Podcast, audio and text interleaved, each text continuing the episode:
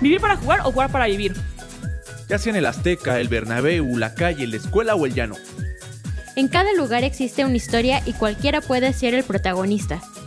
Como todos los miércoles, Apuntes de Rabona presenta Historias del Llano. Hola, ¿cómo están amigos, amigas de Apuntes de Rabona? Bienvenidos y bienvenidas a un capítulo más de Historias del Llano. Yo soy Omar Sánchez y el día de hoy estoy con Samantha. ¿Cómo estás, Sam? Después de unas largas, larguísimas, inmensas, interminables vacaciones por todo el mundo. Sí, la verdad pareció que fue demasiado, pero al final fueron un par de semanas, pero igual las sentí eternas. Pero ya, estamos por acá.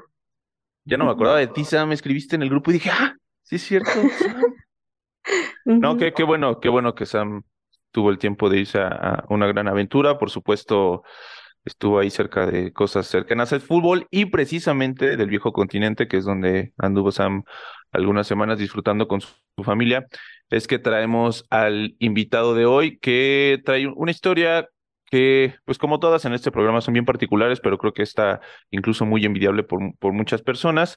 Imaginen que pues, le van al equipo que quieren, imaginen que le van al Pumas como Sam y que y que tienen un equipo aquí en Ciudad de México, estructuras más o menos diferentes, pero bueno, y que tienen la oportunidad de enfrentarse a ese equipo que, que tanto le van y que tanto aman. Entonces, eso nos va a estar contando hoy Luis Martínez Miranda respecto a su afición por el Sporting de, de, de Gijón y cómo tuvo la oportunidad de enfrentarse a ellos en una Copa del Rey. ¿Cómo está Luis? Hola, ¿qué tal? Encantado de saludaros. Pues, pues arráncate de, de lleno con, con, esta historia de, de, de, tu club y cómo. Primero, platícanos un poquito a manera, a manera, digamos, simple, cómo está estructurada la Copa del Rey y cómo están estructurados los equipos amateur o de ligas inferiores para que se den este tipo de enfrentamientos.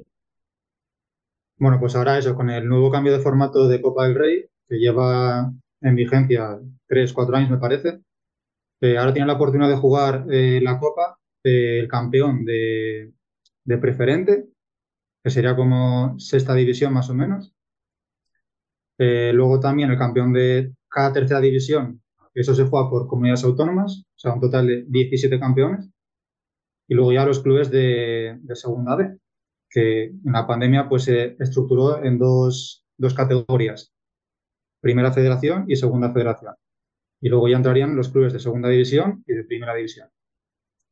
Entonces, con este formato, pues nosotros como somos o jugamos en el UCC Ares, eh, el año anterior fuimos campeones de tercera división asturiana, por lo que nos da derecho a jugar la, Copa del Rey. Y en el sorteo de 32 avos, si no me acuerdo mal, eh, nos garantizábamos jugar contra un equipo de segunda división y entre ellos estaba el Sporting y casualidad o no, pues eh, nos tocó el Sporting en el sorteo. Y, por ejemplo, ¿cómo, ¿cómo es el camino primero para ser campeón de, tercera división? Por ejemplo, aquí en México juegan por grupos, luego ya son dos, dos regiones, digamos, que tienen liguilla hasta que al final ya hay un campeón nacional. Allá en España, ¿cómo funciona? ¿Cómo fue su camino para poder campeonar en la tercera?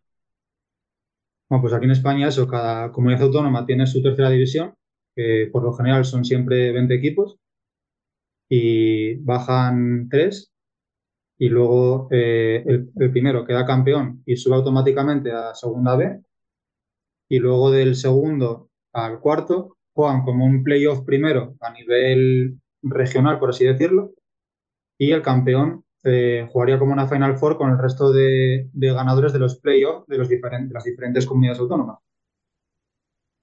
Es un poco complejo, pero todo esto cambió a raíz de la pandemia, porque había que reducir el número de partidos, el número de viajes y se les ocurrió esta idea.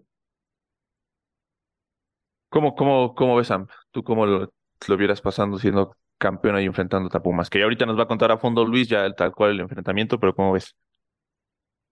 Que es de, de las cuestiones que en alguna plática antes de, de ida y vuelta de las grabaciones que tenemos con Ricardo López, de cómo en Europa todavía existe esta oportunidad de dentro del fútbol un poco eh, con menos reflectores, pero que justamente te da la oportunidad de, de medirte ante grandes instituciones y que el fútbol al final sigue siendo del pueblo, ¿no? Con estas estructuras y que aquí ni siquiera lo pensamos, ¿no? O sea, estadios de allá de España o de otros lugares del, de Inglaterra o así, que tienen esa oportunidad de jugar la, la copa contra equipos grandes y los equipos grandes tienen que moverse a, a estos estadios y que en México, no, o sea, no, nunca lo hubiéramos pensado, ¿no? Y todavía la UNAM pues tiene esta parte de, bueno, eh, los campeones de, de los SHs o de las prepas juegan una final en,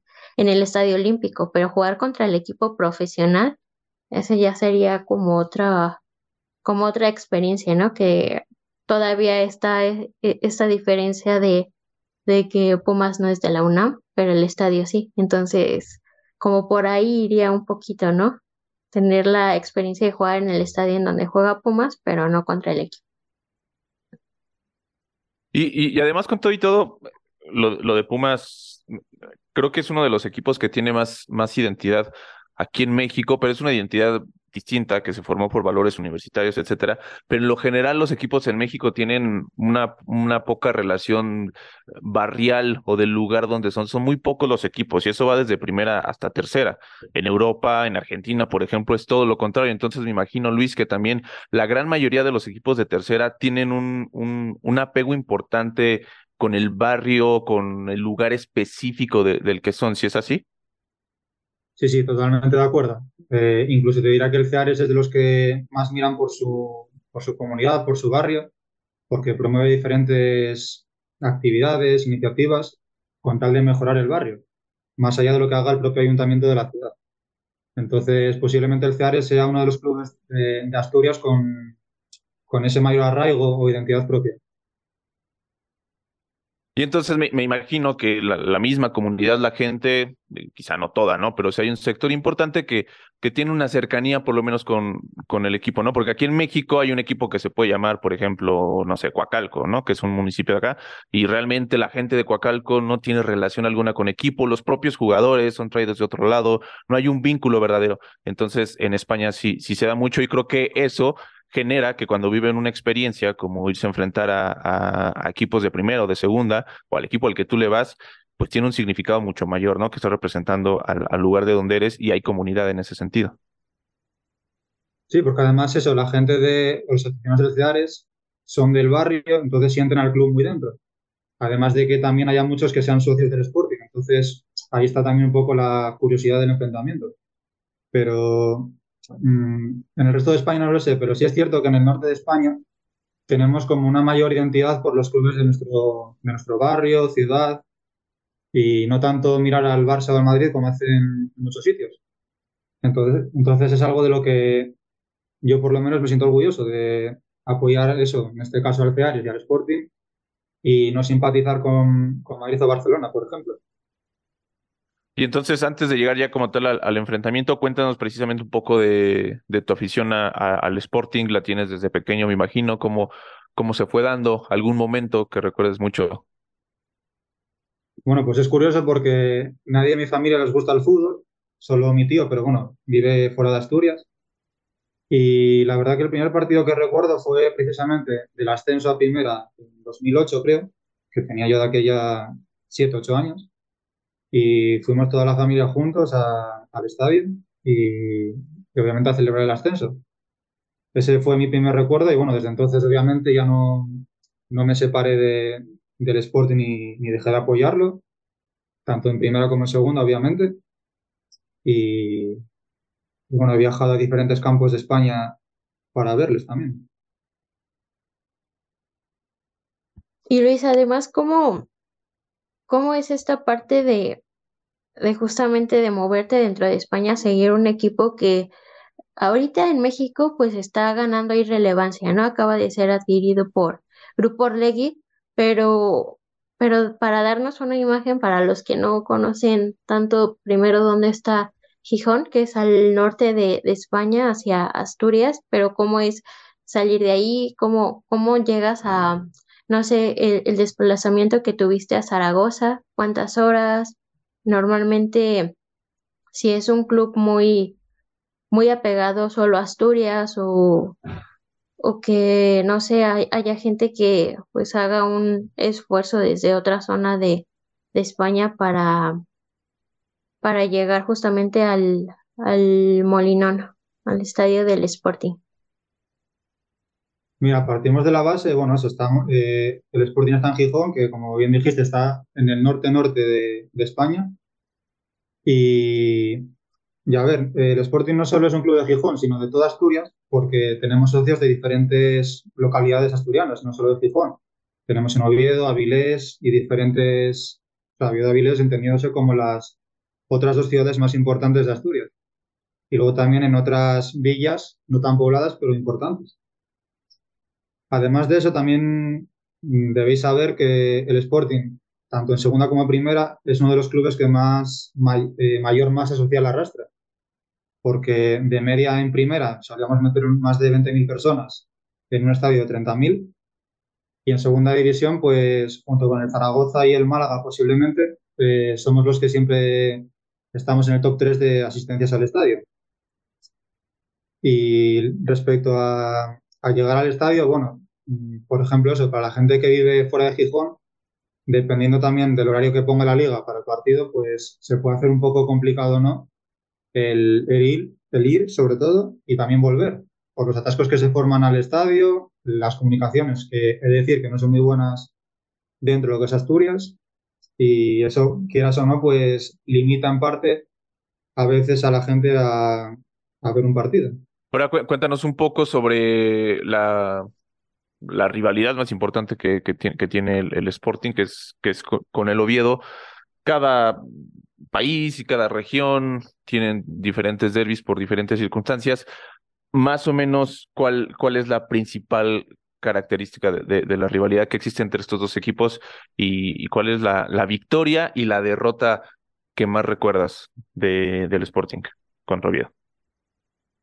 Mira, como ya le comenté a Sam cuando vino aquí a Gijón, eh, la rivalidad Sporting Oviedo no solo se, se al aspecto futbolístico, también es, digamos, como una rivalidad entre las ciudades, porque Gijón, digamos, es una ciudad industrial, de clase obrera, mientras que Oviedo es, digamos, una ciudad más, más señorial, más fija, por así decirlo. Entonces, mmm, luego todo eso pues, se junta en el, en el derby de, fútbol, vaya. Y, y la mayor derrota, pues, a ver, desde que el Oviedo ascendió a segunda división, es cierto que casi siempre nos ganan los derbis, aunque luego al final no vale para nada.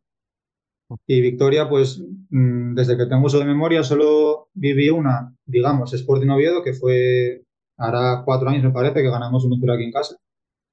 Pero es que las mayores victorias de, del Sporting contra el Oviedo fueron del filial, que ganamos 4-1 y 1-4 eh, en dos años seguidos. Que esas son, digamos, las mayores humillaciones que, que el Oviedo siente eh, contra el Sporting.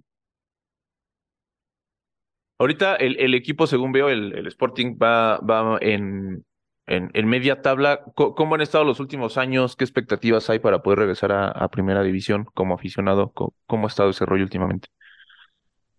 Sí, mira, eh, bajamos hace eh, cinco años, me parece, y bueno, quitando el primer año que cuando bajas, pues tienes ese refuerzo económico de la liga, pues puedes montar un equipo más o menos potente, eh, que estuvimos cerca de ascender, que jugamos promoción de ascenso, pero al final no subimos. Luego el resto de los años, pues el equipo, digamos que se ha debilitado y siempre hemos terminado en zona media entre el décimo, decimoquinto, una cosa así. Menos el año pasado, que es cuando más sufrimos, que nos salvamos en la penúltima jornada del descenso a lo que sería la antigua segunda vez, que es ya el fútbol semiprofesional, donde nunca hemos estado. Y, y, el año pasado tal vez fue el que más miedo llegué a pasar por un posible descenso, y era algo que nunca había vivido. Y ahora, bueno, este año eh, se cambió de entrenador en enero y lo cierto es que costó arrancar, pero bueno, ahora parece que se cogió el, puntillo y ahora el equipo está yendo hacia arriba. Y no descarto nada de meternos en promoción porque bueno, estamos a, a 8 puntos y quedan 21 por jugarse. Entonces, bueno, todo es posible. Otra de las cuestiones que incluso platicamos eh, por mensaje antes de conocernos, porque justamente en este viaje nos conocimos después de un viaje de como seis horas en autobús de Madrid a Gijón, fue que en, Gijón, aunque es un, una ciudad chiquita, la, la gente se, se conoce muy bien, ¿no? Entonces comentabas que por ahí una de tus vecinas, pues me parece que es hija de Kini, ¿no? Kini es uno de los mm, es el máximo ídolo del Sporting, pero también de los principales referentes de, del fútbol de España, ¿no? Un, delantero de clase que no solo brilló con el Sporting, sino también contra el Barcelona, ídolo de Maradona. Entonces, ¿cómo fue esta relación con, con, la, con su hija? Sí, a siempre decimos que Asturias, como es una región pequeña, somos un millón de habitantes nada más, eh, nos conocemos todos o prácticamente todos. Y casualmente, eso, mi vecina no es la hija de Kini, es otra trabajadora, por ah, Mi vecina, eso, trabaja en el Sporting desde hace 10 años más o menos, o una cosa así. Y, y obviamente eso, cuando nos juntamos a veces, pues coincidimos con, con la hija de Kim, que como bien dijiste es, el, es la mayor leyenda del Sporting, el, el máximo goleador histórico de, del club, con siete pichichis, una leyenda, vaya. Y entonces ya con, con todo esto en, en, tu cabeza, en tus emociones, en tu identidad de, de tu equipo, de, es decir, del tuyo, de, de, tu barrio y del tuyo al que le vas, que es el Sporting, que también pues es de tu barrio, de tu ciudad, con toda esta gran carga emocional, ¿Cómo viviste? Bueno, ya salieron campeones, sabían que venía la Copa del Rey, sabían que había una posibilidad de enfrentar al Gijón, pero también había otros equipos. Cuéntanos cómo fue el día del sorteo, lo estaban todos juntos, lo viste solo, cómo pasaron esos minutos antes de que se enteraran de que iban a enfrentar al Sporting. Pues mira, el sorteo normalmente se suele hacer por las mañanas en la federación y, bueno, yo lo seguí en casa y de repente eso, cuando salió la papeleta del Ceares y el Sporting a la vez, mm, yo no me lo creía. De hecho, bromeaba con mis amigos de que les dije yo, ¿te imaginas que nos toca el Sporting en Copa? Y, y cosas así. Y ya cuando salió el sorteo, pues al día siguiente fui a entrenar con el Ceares, o sea, con el primer equipo. Y bueno, estaba todo el mundo alegre por enfrentarse al club mayoritario de la ciudad. Y obviamente teníamos nuestras opciones de pasar. Y ya a la semana siguiente, el lunes, me, me mandó un WhatsApp mi entrenador, el del, el Aboño, que es también el speaker de, del CEARES. Y me dijo que, que si iba esta semana a entrenar con ellos para ir convocado a, la Copa del Rey, al partido. Y dije, claro que sí voy, sin pensarlo.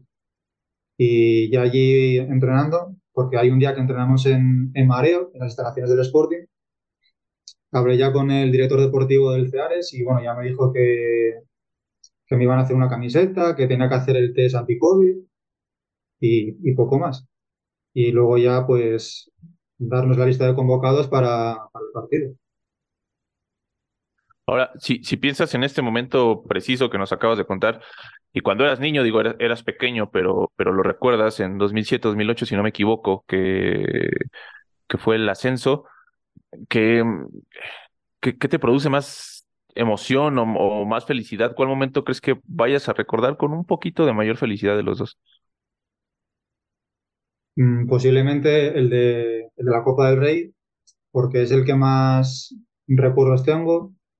Mm, soy más consciente de, de, lo que viví en su momento, porque con siete años no era tan consciente de lo que estaba sucediendo en ese momento. Y al fin y al cabo estuvimos en primera para estar en segunda otra vez, o sea que es como un retroceso.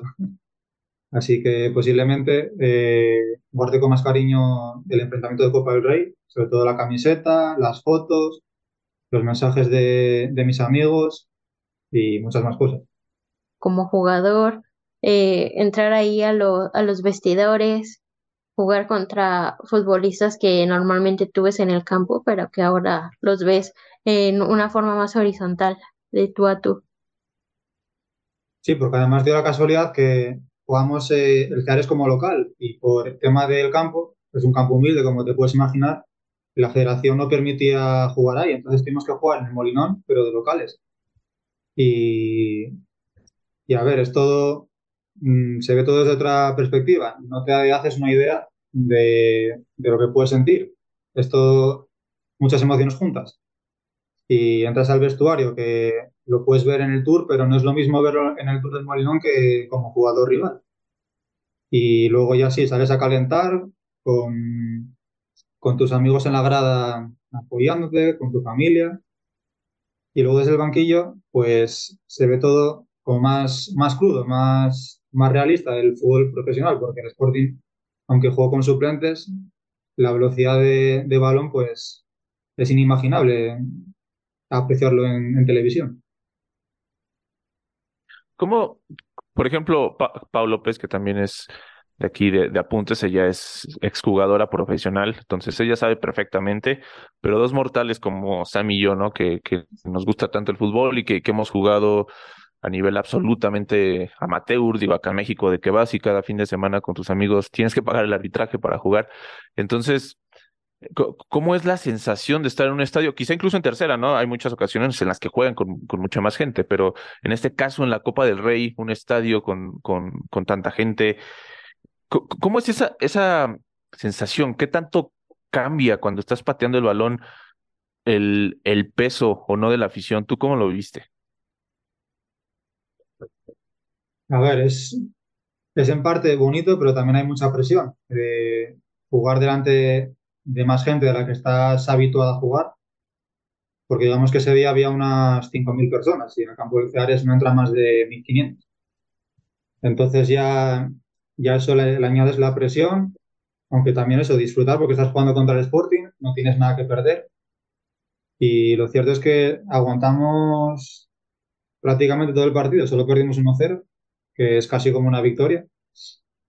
Y, y más bien fue una derrota para el Sporting porque estaba en una mala racha en liga, cerca del descenso y supuestamente tenía que habernos goleado para, digamos, subir la moral, pero solo ganó 1-0 y con malas sensaciones. Pues fue, fue un gran partido, ¿no? Imagínate, Sam, que tú le empataras, bueno, no le empatarás, pero que solo te ganara 1-0 el equipo de, de Diogo o el femenil. ¿Cómo estaría eso? Creo que sería interesante, ¿no? Porque eh, además lo vives diferente, ¿no? Normalmente cuando juega tu equipo, pues obviamente quieres que gane, ¿no? A pesar de, de lo que haya, ¿no? O sea, como antes de que estaba lo de Rafa Puente, que muchas personas decían que prefería que Pumas perdiera para que lo corriera. O sea, no compartía la idea, o sea, al final siempre quieres que tu equipo gane, pero ya jugando contra él, pues eh, incluso hasta esa derrota de, tu equipo, pues aunque pesa y tal, al final es como, como un, sentimiento distinto, ¿no? Al final, pues es lo que quieres también hacer con tu equipo con el que estás jugando en ese momento, pues es ganar, pero contra un equipo profesional que esté segunda, que a pesar de esa mala temporada, al final estás en el segundo escalón de España, e, es casi una victoria, ¿no? Como comenta por ahí Luis. Sí, porque además se lo dije a mis amigos, dije yo, bueno, si gana el Ceares va a ser la única vez que quiero que el Sporting pierda. Y dije, bueno, si el Ceares mete un gol, obviamente lo voy a celebrar, voy a correr por toda la banda, como, vamos, como si me fuera la vida en ello. Pues bueno, no se ha ido el caso, el Sporting pasó, luego, mira, eliminó al, al Villarreal, que era el vigente campeón de, de la UEFA, y estuvo a punto de eliminar al Cádiz, que, que perdieron en penaltis. O sea que, bueno, dentro de lo malo no fue una mala Copa del Rey para el Sporting solo que obviamente hubiera preferido que el Ceares hubiera pasado una ronda más, también para hacer más taquilla y que el club pues tuviera ese colchón económico para varias temporadas. Una, una, una duda, Luis. Acá en México, la, en la tercera, por ejemplo, hay incluso límite de edad. Son chavos muy jóvenes, tienen 18 años, los más grandes 17. es una categoría absolutamente formativa. Entonces los jugadores pues están tratando de hacer un camino para, para ver si alcanzan una verdadera profesionalización. En el caso de España, las, las divisiones inferiores sucede así como, como en la tercera o son más bien clubes amateurs en donde yo, por ejemplo, ¿no? Que trabajo aquí y ya tengo 30 años, pero también tengo el tiempo de entrenar dos días a la semana y ir a los partidos. ¿Eso sucede o cómo funciona en ese sentido la tercera en España? Bueno, en tercera división eh, no hay límite de edad. Bueno, el límite está en 18 años, que sería juveniles, y puedes jugar hasta los 40 o hasta que, hasta que tú quieras. Luego sí, eh, desde tercera hasta abajo, pues ya va dividido por categorías. Luego estaría regional preferente, que también no hay límite de edad, desde los 18 hasta que tú quieras, porque son clubes, digamos, independientes o clubes de diferentes pueblos. Luego estaría primera regional y segunda regional, que es igual que regional preferente, que también hay, la mayoría son clubes, digamos, que no tienen nada que ver con, con otros clubes en cuanto a formación, son clubes independientes. Y luego ya sí pasaríamos a juveniles, que hay, hay muchísimos clubes que son de fútbol base, que son para formar, y con los cuales el Sporting, por ejemplo, tiene muchos convenios de colaboración. Y a cierta edad, pues van, los van llevando para, el Sporting. Ok, ok. Entonces, pues sí, en, efecto funciona de, de, de, una manera distinta. Y también por eso, no sé, por ejemplo, en México, no, no sé si sepas, Luis, que ahorita no, no hay ascenso ni descenso. Hay, un, hay un apego mucho menor, como ya decía, al barrio, a la ciudad, a la comunidad, en, en referencia a los equipos. Y también esta, esta narrativa de buscar ascender, ascender un equipo como el tuyo, por ejemplo, ¿no? Que, que, que a pesar de lo que sea, me imagino que constantemente tienen esta narrativa de, pues nosotros estamos luchando por tratar de subir de categoría, por hacer una buena actuación en la Copa del Rey. Entonces, creo que es algo que en México no se alcanza a entender del todo y por eso es, ha sido mucho más fácil eliminar algo como el ascenso y el descenso. Sam, ¿algo más antes de, de, de ir cerrando?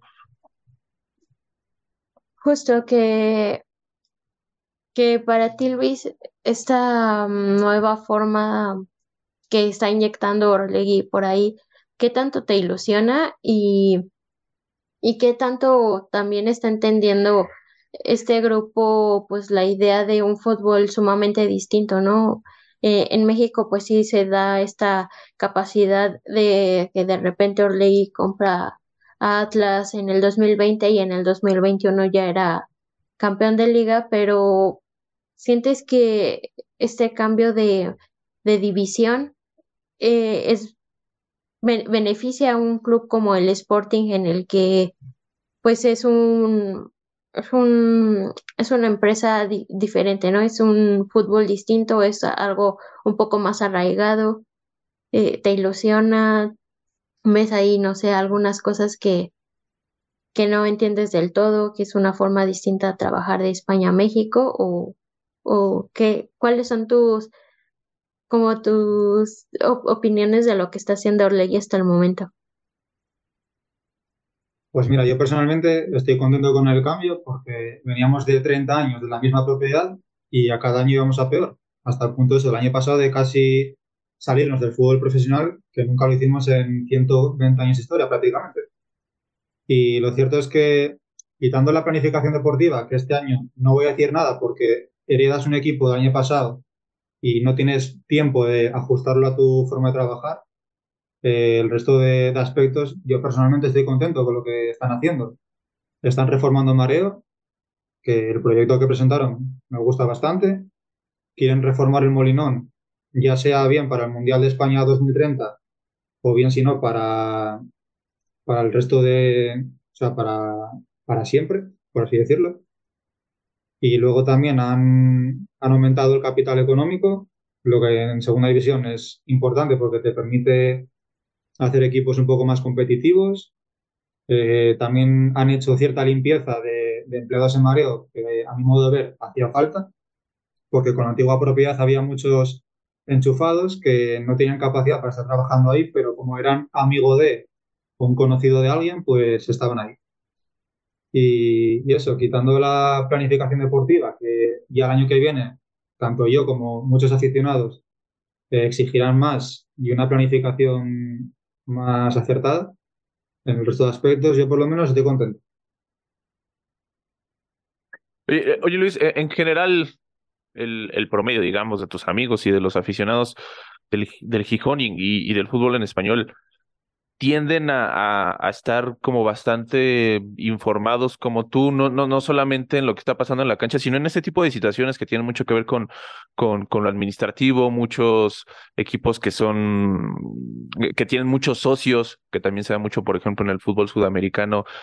En lo general, la cultura del aficionado también implica esto en la mayoría, o más o menos, o sí.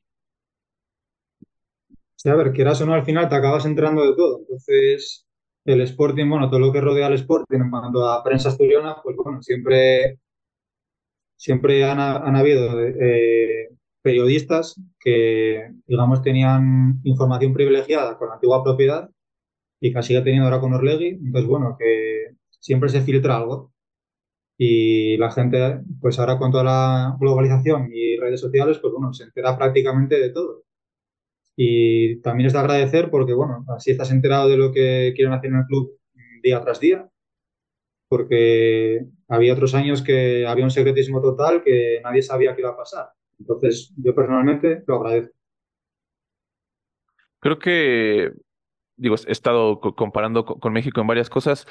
Eh, en, este capítulo, y creo que sí hay un perfil de aficionado con, con diferencias notables, ¿no? O sea, que que, mm, y que no es que sea mejor o peor, simplemente sí el perfil de, de, aficionado tiene ciertas cosas que, que creo que sí generan que tengamos una visión, repito, en ciertas cosas un tanto distintas. Por ejemplo, Pumas, ya lo decía, que creo que es uno de los clubes que tiene mayor o que puede generar una mayor identidad aquí en México, pero sí creo que es, es, es distinto, sí, sí se aprecia el fútbol de, de una manera distinta aquí en México y por eso a veces chocan ciertas cosas de, de muchas de las ligas más importantes que coinciden con esto. ¿Tú, ¿Tú cómo lo ves? A mí también que anduviste por allá, no sé qué alcanzaste a percibir en lo general del aficionado al fútbol.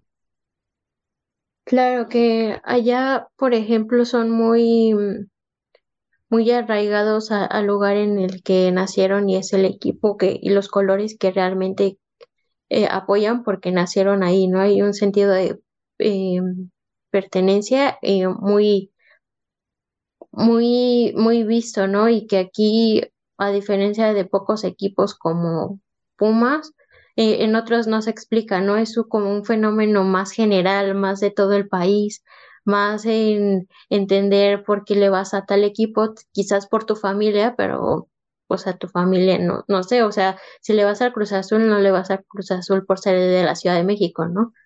Eh, eh, son como cuestiones muy muy distintas a como se ve allá, ¿no? También estuve por Zaragoza y, y también lo mismo, ¿no? O sea, hay muchas personas que, que apoyan al Zaragoza justamente por ser de allí y, y son abonados de toda la vida, desde chiquitos, y su familia lo sigue siendo, ¿no? A pesar de que sea un equipo que está en la segunda y que de pasar muy buenos años en primera y, y estar este al borde de, de títulos y tal, que ahora pues aunque los tiempos han cambiado y todo y el mismo fútbol los ha llevado a, otras instancias, pues hay una base firme de, de, aficionados, cosa que aquí no, o sea, no, no me acuerdo en dónde lo, lo escuché, creo que apenas eh, con el programa de tercer grado deportivo, o sea, en, en España, ¿cómo reaccionaría un equipo en el que dices, no, compré la plaza y ahora este equipo va a jugar a tal, en, tal lado, ¿no? O sea, allá es eh, impensable eh, imaginar algo aquí y, sin embargo aquí pasó, ¿no? O sea, de repente dijeron, el Morelia no va más, vamos a poner un equipo en Mazatlán. O sea, esa facilidad de, de quitar un equipo que allá, sinceramente, ni siquiera los, los dueños se pensarían por hacer, ¿no? y que es otra cosa, porque ya no, no está tanto lo de la multipropiedad, pero que justamente a, a mí me, no sé, me llena de incertidumbre que por una parte eh, Orlegui y Grupo Pachuca están haciendo las cosas bien, pero pues también como empresas pues no, no van por lo bonito de los colores y tal, ¿no? También tienen por ahí, supongo que un plan B que sería exportar a más mexicanos a, al fútbol europeo, ¿no? Pero Sí, e, es algo que se rescata todavía de, España y de algunos clubes sudamericanos, que es este sentido de arraigo y de pertenencia de, de donde vives. Muy diferente aquí. Creo que es algo que deberíamos de aprender, pero que difícilmente va a pasar acá. Muy difícilmente. Y, y creo que justamente ese sentido de, comunidad como aficionado también es lo que permite que estas experiencias como la que vivió Luis de, de cómo está estructurada la Copa del Rey y, y cómo lo viven y cómo se permite que un club de tercera se enfrente de segunda o, incluso de primera, pero también eh, con un sentido muy distinto de, comunidad. Y desde ahí también se forman los propios equipos de, de, tercera, desde ese sentido de comunidad. Entonces, Luis, si no sé si exista una foto en particular de ese día o si te gustaría que hubiera existido una foto de ese día, ¿qué te gustaría? O sea, ¿qué momento tienes muy claro en tu cabeza, saliendo al estadio, poniéndote los zapatos, lo que nos decías de los vestidores? ¿Cuál es la fotografía que más se quedó en tu cabeza de esa experiencia? Pues mira, la que más mm, simbólica sea para mí es cuando acabó el partido, ya una vez concluido el partido, fuimos todos al fondo donde estaban, donde estaban los aficionados especiales mayoritariamente, sobre todo fondo de animación, y nos hicimos todos una, una foto ahí grupal, porque bueno, más allá del resultado, era un día histórico para nosotros.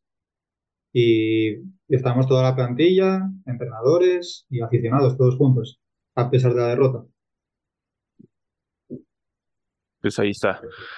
Con esa fotografía no, nos vamos, Sam. Muchas gracias, Luis, por haber estado con nosotros en, en, Historias del Llano. Creo que eh, jamás alguien nos había contado algo parecido a esto. Entonces, muchas gracias por compartir tu historia. Ah, un placer. Gracias, Sam. Nos andamos viendo estos días, en dos semanas, en tres, no sé, a ver cuándo nos toca estar juntos otra vez.